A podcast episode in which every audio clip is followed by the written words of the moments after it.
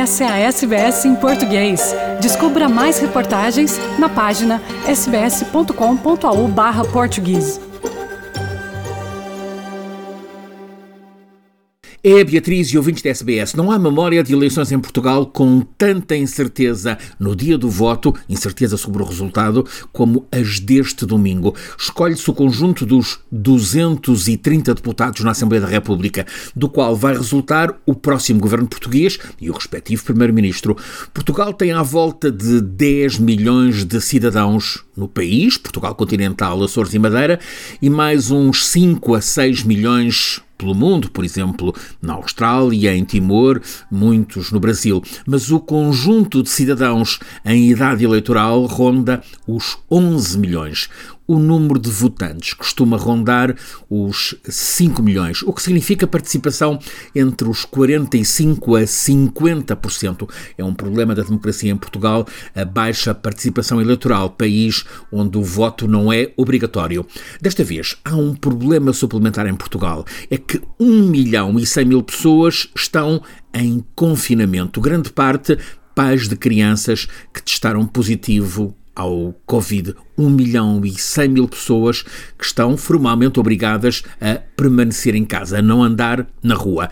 A maior parte dessas crianças com Covid positivo têm sintomas muito ligeiros, mas para conter a continuação da propagação que tem estado muito alta, cerca de 50 mil novos casos de contágio por dia, tanto as crianças como quem com elas coabita fica obrigado a confinamento, a uma imposição da Direção-Geral de Saúde, a Autoridade Nacional de Saúde. Neste dia de eleições, há uma exceção ao confinamento obrigatório para que todos possam votar. E há mesmo uma hora recomendada ao fim do dia, das 6 às 7, para que possa votar quem está com teste positivo ao coronavírus ou quem está em confinamento obrigatório por ser acompanhante de quem está com Covid.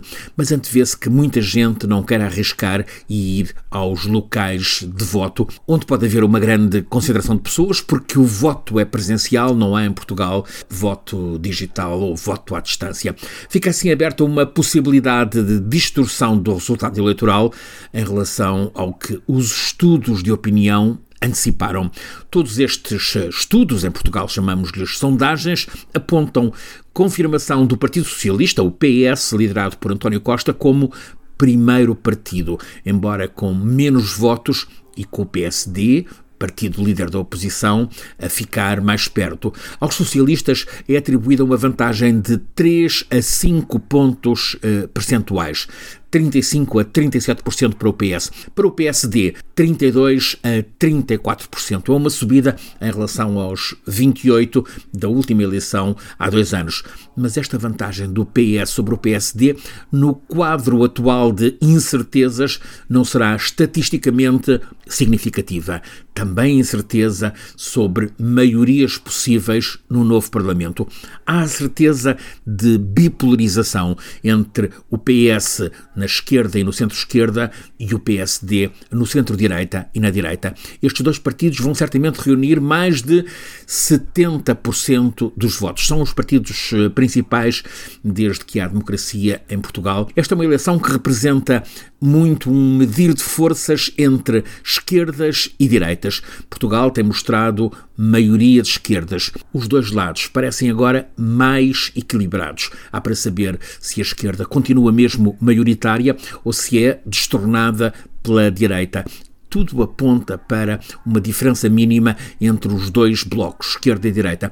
Tudo vai passar também pelos partidos nos lugares seguintes. Quatro partidos disputam o terceiro lugar nestas eleições. Todos estes quatro em igualdade percentual nas previsões, à volta de 6% para cada um deles. São eles, à esquerda, o Bloco, o Bloco de Esquerda, BE, e o PCP, Partido Comunista Português. À direita, a Iniciativa Liberal e o Chega. O Chega é um partido de extrema-direita.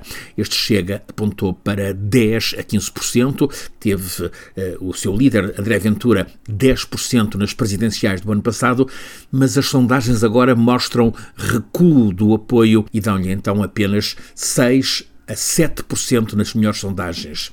O recente partido Iniciativa Liberal, esse apareceu com uma campanha inovadora, discurso fortemente liberalizador, anti-Estado, a defender, por exemplo, a venda imediata da eh, companhia aérea TAP. A Iniciativa Liberal cresceu muito nas últimas semanas, atrai muito voto jovem.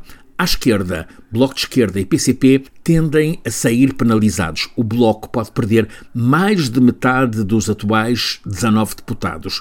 O Partido Comunista também esteve vedado em queda, mas o fator emocional, a cirurgia vascular a que foi obrigado em plena campanha o veterano líder Jerónimo de Sousa, pode estancar alguma da quebra. Outro dado a considerar, um partido histórico, o CDS-PP, o partido que foi de Diogo Freitas do Amaral, de Paulo Portas, de Adriano Moreira, de Adelino Amar da Costa, já chegou a ter 22 deputados.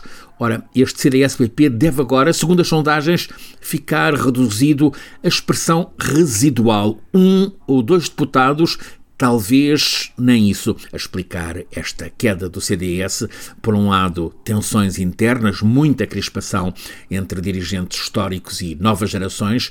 Eh, por outro lado, o surgimento da iniciativa liberal com, como já disse, um programa inovador. É de prever também mais um ou dois deputados, tanto para o Partido Livre, com um intelectual, Rui Tavares, como líder muito elogiado, eh, um partido à esquerda, como o PAN, Partido dos Animais e da Natureza, um ou dois deputados para cada um destes partidos, é o que apontam as previsões. Vai certamente ser preciso esperar uh, pela, pelo apuramento dos últimos votos, já na próxima madrugada, para se saber como é que vai ficar o Portugal político depois destas eleições gerais antecipadas. Há tendência para maioria reduzida da esquerda, mas não é de excluir a maioria à direita mas com uma questão para haver maioria da direita, esta terá necessariamente de incluir a extrema-direita Chega. Ora, os outros partidos à direita recusam qualquer negociação ou entendimento com um partido extremista com um discurso xenófobo, como é o Chega. Muitas incertezas, portanto, em volta destas eleições portuguesas deste domingo, com tendência para mais equilíbrio entre esquerda e direita e vantagem provável reduzida dos socialistas do primeiro-ministro António Costa. Francisco Sena Santos, a SBS, em Portugal. Curta, compartilhe, comente. Siga a SBS em português no Facebook.